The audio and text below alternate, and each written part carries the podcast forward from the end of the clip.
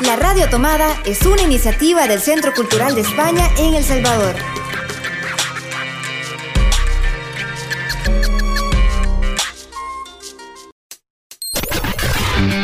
Bienvenidos, esto es Artefacto. Artefacto, el podcast que te habla desde la voz de los artistas para conocer más sobre el arte. Hola, ¿qué tal? Bienvenidos a nuestro segundo episodio de Artefacto. Para nosotros es un placer nuevamente estar con ustedes y darles toda la información que traemos referente al arte. ¿Cómo estás, Fernando? Estoy bastante bien, Alex. Muchísimas gracias. Eh, saludos a todos. Bienvenidos a un nuevo episodio de Artefacto. Hoy vamos a tener muchas sorpresas. Vamos a conocer un poquito más sobre el mundo del arte aquí en el país y compartirlo con todos ustedes. Claro, hoy tenemos mucho que hablar. Pero antes queremos agradecer a todos nuestros escuchas por el apoyo que nos dieron en el lanzamiento de nuestro primer episodio de Artefacto. La verdad es que fue todo un éxito y estamos muy agradecidos por ello. Les recordamos a nuestros artistas que este es un espacio para ellos, para que el público conozca sus procesos creativos y también para que los que nos escuchan se animen a experimentar e incursionar en el mundo artístico. Así es, definitivamente el, mundo del arte como tal es vasto, es grande y muchas veces apenas si conocemos la, superficie. Eh, no hay nada mejor que alguien que conoce, que disfruta, que vive el arte, eh, cómo te va induciendo poco a poco, te va dando esos, esos pequeños respiros de decir, hey, es cierto, ¿verdad? no es algo del otro mundo, es algo que yo también puedo disfrutar y nadie que mejor que ellos que, te pueden dar esa pauta de, cómo es estar eh, en una presentación artística y, o sea, ver no solo la, puesta en escena, sino que también lo que pasa detrás detrás de la escena y todas sus vivencias. Así que siento que es algo muy, muy interesante y que tenemos esa posibilidad también de compartir con ellos. Sí, y pues el arte es algo que está al alcance de todos. Pienso que es cuestión de decidirse y aventurarse a hacerlo. De repente quizás existe el miedo de expresar esas emociones por temor al que dirán o porque no, no se está acostumbrado a reflejar este tipo de cosas. Pero es tan sencillo como tomar lápiz y papel y comenzar a escribir o a dibujar lo que se siente. Bueno, el arte es un mundo tan extenso que te abre las posibilidades de poder utilizar cualquier tipo de material en el proceso creativo y los beneficios de, la de las expresiones artísticas, pienso que es que te transforman. En alguna ocasión es algo catártico, en otras puede ser un deleite, pero sea cual sea el beneficio, lo real es que todos estos procesos artísticos creativos lo que hacen es que te sensibilizan y eso te aporta mucho como ser humano individual y también colectivamente. El ojo del artista muchas veces es más sensible y empático. Sí, así es. Eh, de hecho, eh, se habla de los lenguajes, ¿verdad? O sea, hay muchas cosas que uno lo quiere transmitir, pero quizá las palabras no, no bastan. Eh, tiene que ser a través de una composición, digamos, un poema, plasmarlo en un ejercicio escénico para, para un monólogo, por ejemplo o ponerlo en una fotografía o en una pintura. Entonces, a veces se logra utilizar ese lenguaje y transmitir ese sentimiento, esa idea y, y es cierto, a veces lastimosamente no tenemos ese acceso eh, porque no, no, hemos tenido una formación adecuada y una vez recuerdo que alguien me dijo, lo que no se dice se enquista y se, enquista en el alma. Entonces muchas veces creo que hace falta eso. Eh, creo que también es un desarrollo de la inteligencia emocional que muchas veces no podemos proyectar todo eso que sentimos dentro y que el arte eh, genera esa catarsis para, para, soltarlo todo. Y siento que muchas veces es lo que está, está mal en nuestra sociedad, que no tenemos esa oportunidad de, darnos esa, esa posibilidad de, de expresar lo que llevamos dentro. Y eso es definitivamente lo que podría ser el arte. También lo pensaba como un deleite porque creo que hacer arte es disfrutar ese proceso creativo. Cada avance en la obra te eleva y fijar la atención en los detalles de lo que se está creando, en el paso a paso de la transformación de esa creación. Esa vivencia es única, por los motivos que sean. porque para el artista existen múltiples formas que activan ese fuego de la creación. De repente puede ser parte de un proceso de mucha alegría y gratitud el que active la iniciativa de crear, o de repente por otra parte puede ser un suceso triste o problemático el que te haga dar ese paso para crear una obra pero independientemente de cuál sea el factor que lo active, pienso que al final es algo que te genera un cierto tipo de placer. Y pues bueno, relacionado a todo esto y a las múltiples emociones que produce el proceso creativo, traemos para este episodio una parte de las artes escénicas y lo hemos denominado sobre las tablas. Eso para la sección El artista en casa, pero también en este episodio Camila nos trae su recomendación literaria en nuestra sección La Repisa y para esta ocasión ha escogido una literatura que es un clásico. Pero bueno, de ello nos hablará Camila más adelante. Excelente, excelente. Siempre la lectura, hablando de eso, también siempre con el teatro, te, te, lleva a nuevos mundos, te genera nuevas vivencias, nuevas experiencias. Y por qué no, también te da un poquito más de, de, de lenguaje como para introducirte a nuevas palabras, nuevos mundos, nuevas experiencias. Así que sí, es bastante bueno eso. Bueno, Fer, ¿qué te parece si damos inicio a nuestro segundo episodio de Artefacto con nuestra sección El artista en casa? Y así, comenzamos. Estás en la sección El artista en casa.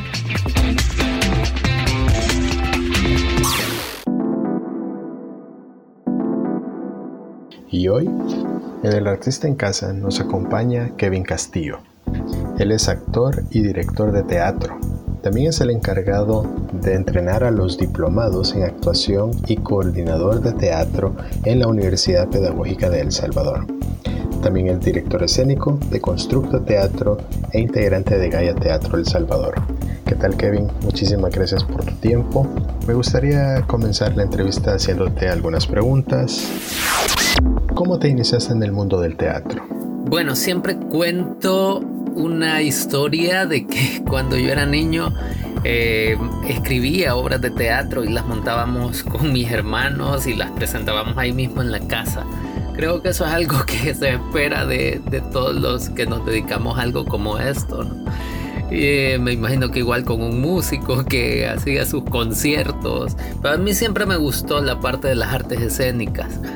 Y bueno, ya cuando fui creciendo, a mí me gustaba mucho, por ejemplo, en la película de Durmiendo con el enemigo, con Julia Roberts, cuando el novio de ella era un profesor de teatro en una universidad y me encantaba pensar que en un lugar había una sala de teatro y la gente se presentaba ahí. Y a mí siempre me gustó los escenarios. Cuando yo hallaba algo muy parecido a un escenario donde estaba eh, qué sé yo, en un parque y que yo me imaginaba estando en ese escenario. No sabía haciendo qué, pero yo quería estar en el escenario. Eh, finalmente, cuando yo tenía 17 años, entré a un grupo de teatro aficionado y una cosa llevó a la otra y estuve en varios talleres, eh, cursos, hasta que finalmente estudié un diplomado en actuación eh, un diplomado superior en teatro en la Universidad de Salvador con el, el maestro Ricardo Mendoza Alberto.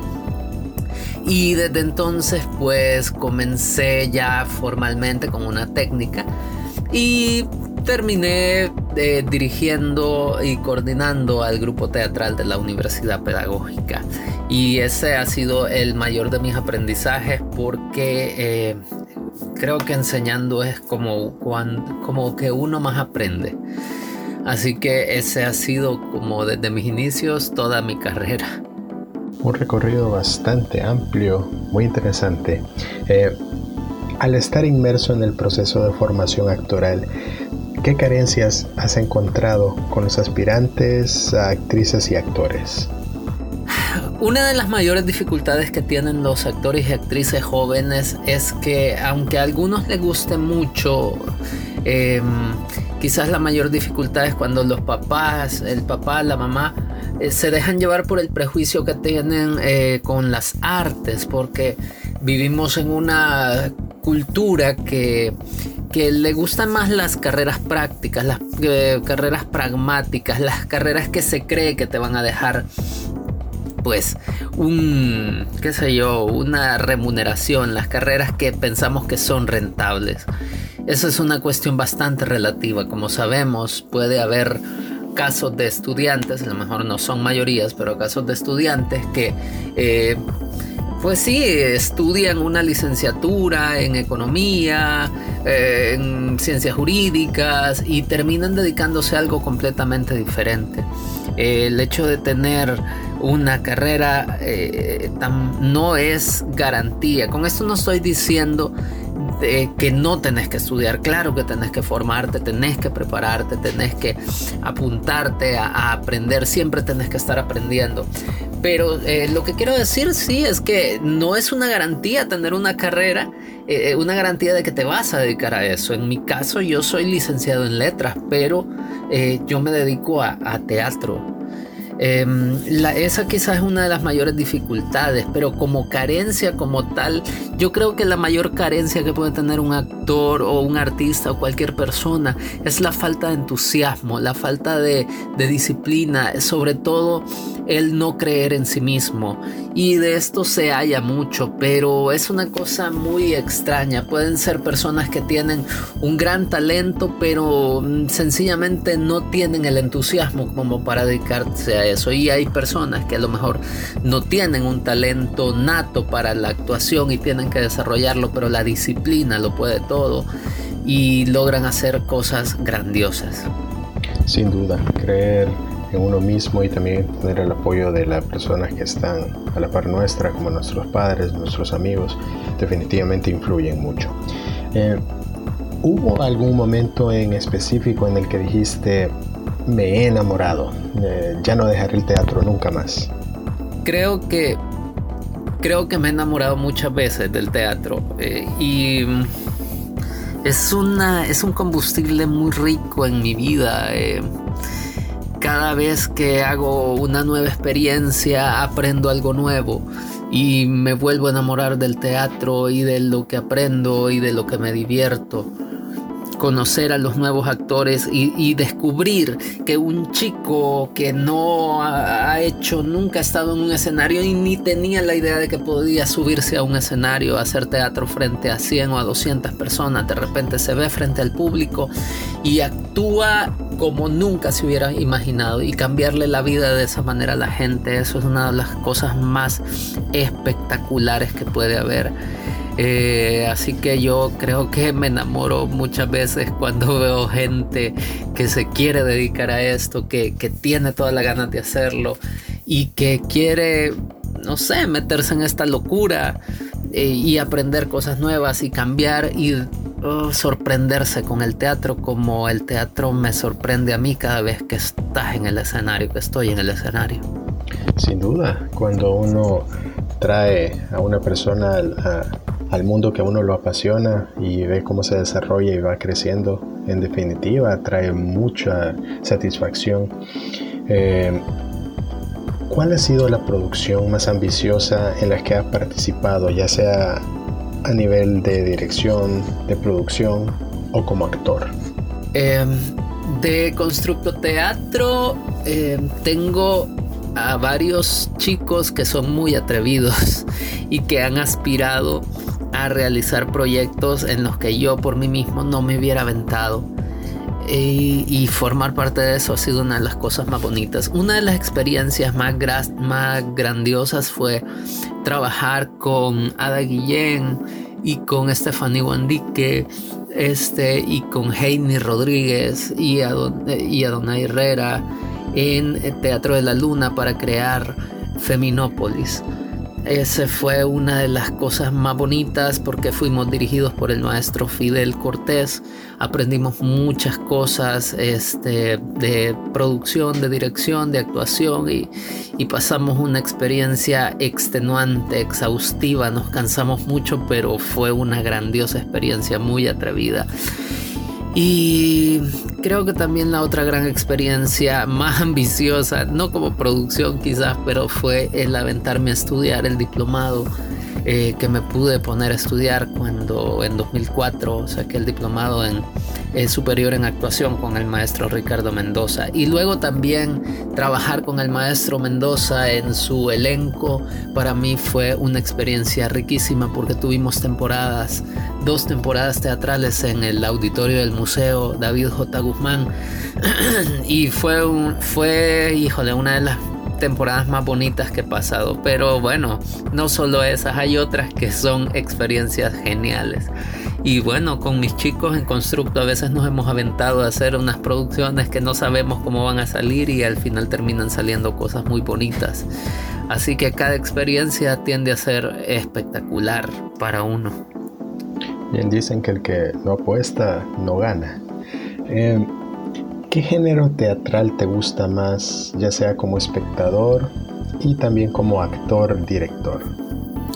Eh, yo creo que es una cosa muy variable. Yo creo que un día me gusta más la parte de comedia, pero otro día me gusta más la parte de eh, drama.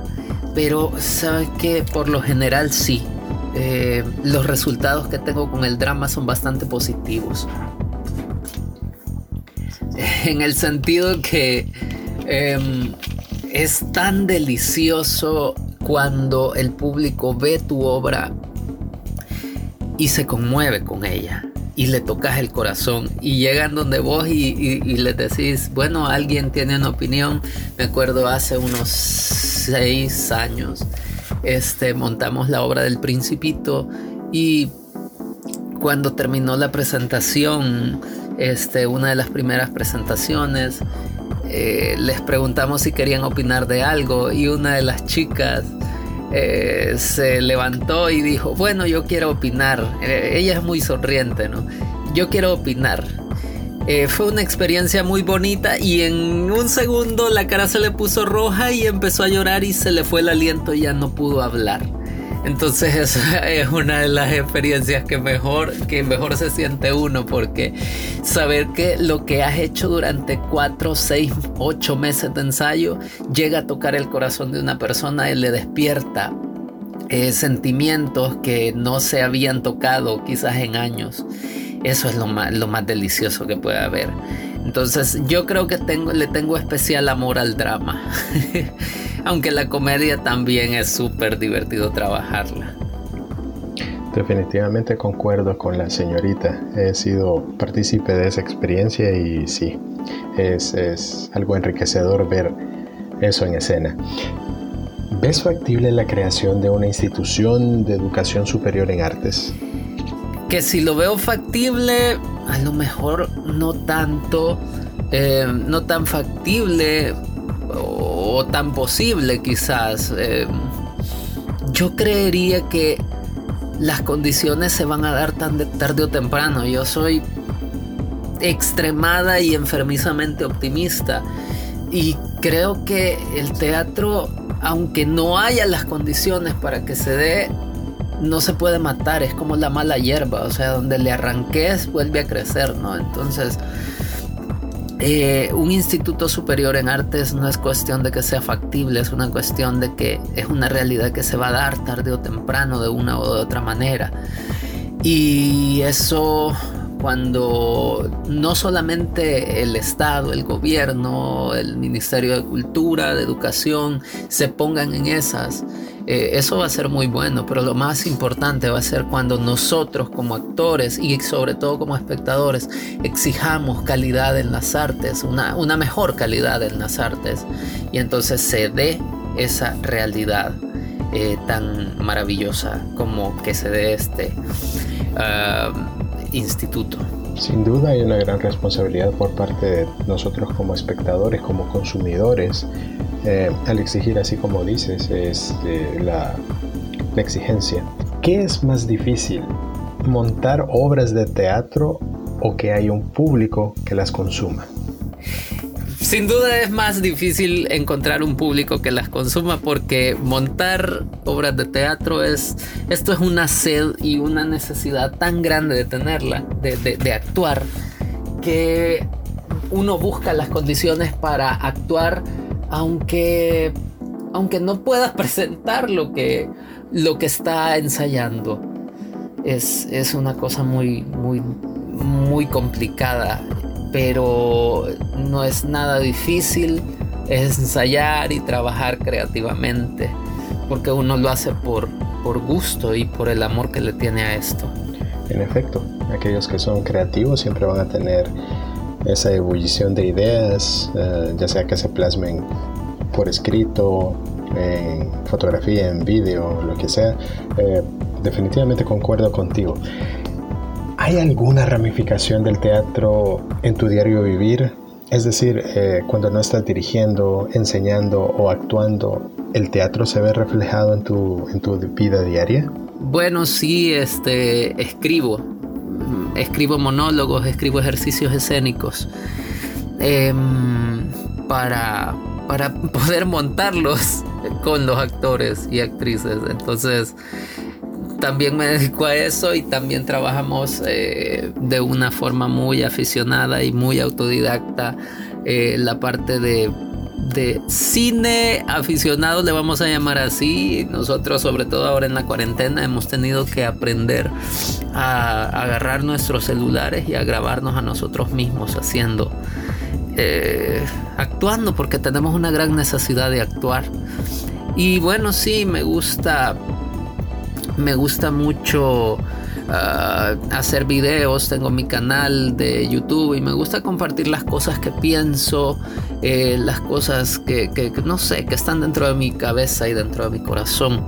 Eh, no para que llegue a 100, 200, 2000, 200 mil espectadores, sino porque es algo que está ahí y, creo que tenemos que registrar lo que pensamos hoy en día, tenemos que registrarlo porque pues a lo mejor dentro de 10 años o 20 años o 100 años ese pensamiento le va a servir a alguien. Así que esas son las cosas que me gusta hacer. Me gusta escribir y me gusta em, eh, grabar videos. Me gusta mucho la edición de videos. Creo que es un reto general para todos nosotros en esta nueva realidad, la utilización de las tecnologías de información y comunicación. Interesante. Ahora, desde una perspectiva muy particular, ¿cómo definís teatro? Ay, ¿cómo decirlo de una forma que no se oiga romántico? teatro, teatro. Teatro es una forma de sacar en el escenario frente a un público cosas que sos en realidad. Es una forma de ser sincero con la gente. Eh, a través de esas mentiras que nos inventamos, a través de contarles esos cuentos a los a, los espectadores, ¿no? Eh, de contarles cuentos, de contarles historias, de, de, hacerles sentir conceptos a través de una obra de teatro, a través de eh, una performance, a través de... Sí. Y bueno, incluso ahora, en estos momentos, hacer este tipo de, entre comillas, teatro virtual, elaborando ejercicios escénicos que se presentan en video. Eh, claro, técnicamente no es un teatro porque no tenemos un público presencial. El teatro, para que sea teatro, tiene que tener esa riqueza de comunicación del público con el espectador ahí en ese mismo salón, eh, intercambiando esa energía del uno y del otro. Pero Sí, el, actor y la, actriz de teatro tienen que estar frente a las personas, pero lo que sí no puede pasar es que deje de actuar. El actor tiene que actuar aunque no tenga un público presencial, así que no hay que parar nunca. Bueno, ya lo decía Muriel Rukeyser, el mundo no está hecho de átomos, está hecho de historias. Y siempre nos ha gustado que nos cuenten historias eh, desde la prehistoria nos reunimos como grupos familiares alrededor de una fogata y contándonos no solo de nuestro pasado, sino que también cómo poder interactuar con nuestra sociedad. Me gustaría que ahora me definieras qué es arte. También es difícil no decirlo de una forma romántica. Arte es encontrar una forma estética, ya sea oscura, dulce, amarga, ácida, eh, luminosa, de expresar lo que tenés en tu corazón y en tu mente. Eh, es encontrar una técnica, un procedimiento de, plasmar una idea que tenés dentro que no sea a través de un lenguaje necesariamente, aunque obviamente que la poesía como arte es, es el arte del lenguaje, ¿no? pero me refiero a que el arte tiene muchas formas de manifestarse a través de la pintura, de la de la música, a través del teatro, que es eh, una de las de las más hermosas porque es el arte de las emociones, mientras que como decía antes la poesía es el arte de las palabras y, la pintura es el arte de los colores y las formas. Eh, pero en el caso del teatro es el arte de los sentimientos frente al público. El arte es la representación de un pensamiento, de un sentimiento frente a un espectador que puede o no estar de acuerdo con esa obra de arte y no se sabe si le va a gustar o no le va a gustar o si va a estar de acuerdo. Lo importante es que esa expresión existe y que nos hace darnos cuenta que somos seres humanos, que somos importantes, que tenemos cosas valiosas dentro de nuestro, dentro de nuestro pensamiento, que tenemos eh, sueños y pesadillas y sobre todo y más importante lo que hace el arte por nosotros es hacernos darnos cuenta que existimos. Bueno, muchísimas gracias Kevin. Ha sido un placer tenerte aquí en Artefacto. Esta es tu casa. Y como dicen en el teatro, rompanse una pierna en cada presentación. Nos veremos hasta la próxima.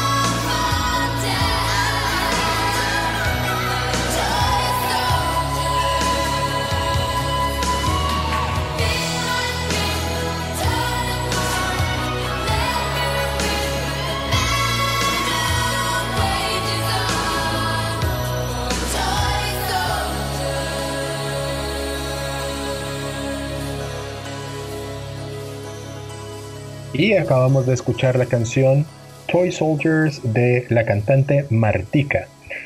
Es un dato interesante saber que esta canción fue sampleada por Eminem en una de sus canciones eh, que lo llevaron a la fama. Y eh, esta cuenta una historia bastante desgarradora sobre cómo las drogas pueden afectar la vida de una persona. Y a continuación vamos al mundo de las letras con la sección La Repisa.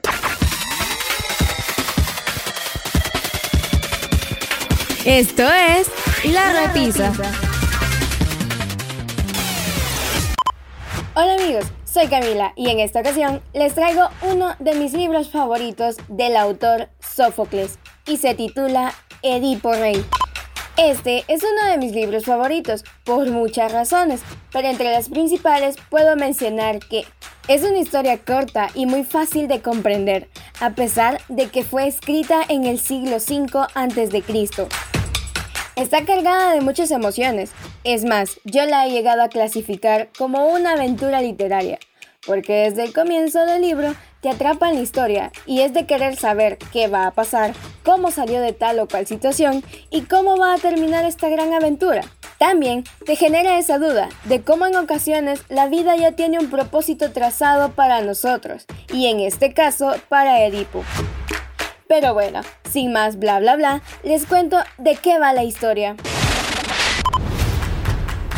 Esta historia comienza con una profecía que hizo un oráculo el día en que nació nuestro protagonista, la cual decía que mataría a su padre y desposaría a su madre. Layo, el padre de Edipo, queriendo evitar dicha predicción, manda a matar al bebé, pero el súbdito que tenía dicho deber se compadece de él y en vez de matarlo, lo dejó abandonado, colgándolo de los pies en un árbol. El bebé fue recogido por un pastor y entregado al rey de Corinto, quien lo nombró Edipo, que significa pie hinchado, y lo adoptó como su propio hijo. El niño no sabía que era adoptado y cuando un oráculo volvió a predecir que mataría a su padre, abandonó Corinto y durante su travesía encontró y mató a Layo, creyendo que el rey y sus acompañantes eran una banda de ladrones. Y así, inesperadamente, se cumplió la profecía. Solo y sin hogar, Edipo llegó a Tebas, acosado por un monstruo espantoso, la Esfinge, que andaba por los caminos que iban a la ciudad, matando y devorando a todos los viajeros que no sabían responder al enigma que ella les planteaba. Cuando Edipo resolvió acertadamente el enigma, la esfinge se suicidó creyendo que el rey Layo había muerto en manos de asaltantes desconocidos y agradecidos al viajero por liberarlo del monstruo, los tebanos lo recompensaron haciéndolo su rey y dándole a la reina Yocasta por esposa. Durante muchos años, la pareja vivió feliz, sin saber que ellos en realidad eran madre e hijo. Pronto, Edipo descubrió que involuntariamente había matado a su padre y atribulada por su vida incestuosa, Yocasta se suicidó. Y cuando Edipo se dio cuenta que ella se había matado, se quitó los ojos y abandonó el trono de Tebas, escapándose al exilio. Y bueno, hasta aquí llega la recomendación de este episodio. Pero antes de marcharme, les dejo dos interrogantes. ¿Cuál era el acertijo de la esfinge? ¿Y cuál era la respuesta correcta de dicho acertijo? Espero leer sus respuestas en nuestras redes sociales.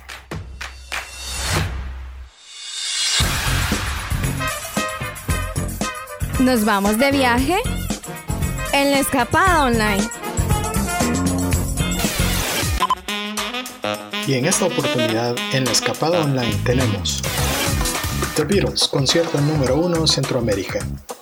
El dúo Los Ornitorrincos del Río Chilama ejecutarán 19 canciones del repertorio de la banda The Beatles durante un concierto. Habrá canciones en inglés y otras en su traducción al español. La cita es el próximo sábado 12 de septiembre a las 6 de la tarde. Invitan Romé Corporación de Música. También tenemos la presentación del video documental Tejiendo Caminos. Esta será la presentación y conversatorio sobre el video documental Tejiendo Caminos, luchas, resistencias y transformaciones de las mujeres jóvenes en El Salvador. La cita es el próximo sábado 12 de septiembre a las 7 de la noche. Invita Asociación de Jóvenes Feministas a Millán. También tenemos la entrevista a Virginia Clem, ganadora 2011 Batalla WOA. Entrevista a la banda ganadora de la Metal Batalla al Wacken por Centroamérica 2011, Virginia Clem de El Salvador. La cita es el próximo domingo 13 de septiembre a las 8 de la noche e invitan Cráneo Metal y WOA Metal Battle El Salvador. Y también tenemos el diplomado Terapia de Lenguaje. En este tendrán un entrenamiento para desarrollar planes individualizados educacionales para estudiantes en programa de educación especial. La cita es el próximo martes 8 de septiembre a las 5 de la tarde. Invita Forma Integra Capacitaciones. Para todos los eventos, favor visitar las fanpages de cada organizador para ver detalles de cada evento. Esto fue La Escapada Online. Bueno, y así damos por concluido nuestro segundo episodio de Artefacto. Compartimos con ustedes Camila Leiva, Fernando González y Alex Ansora. Nos escuchamos hasta, la, próxima.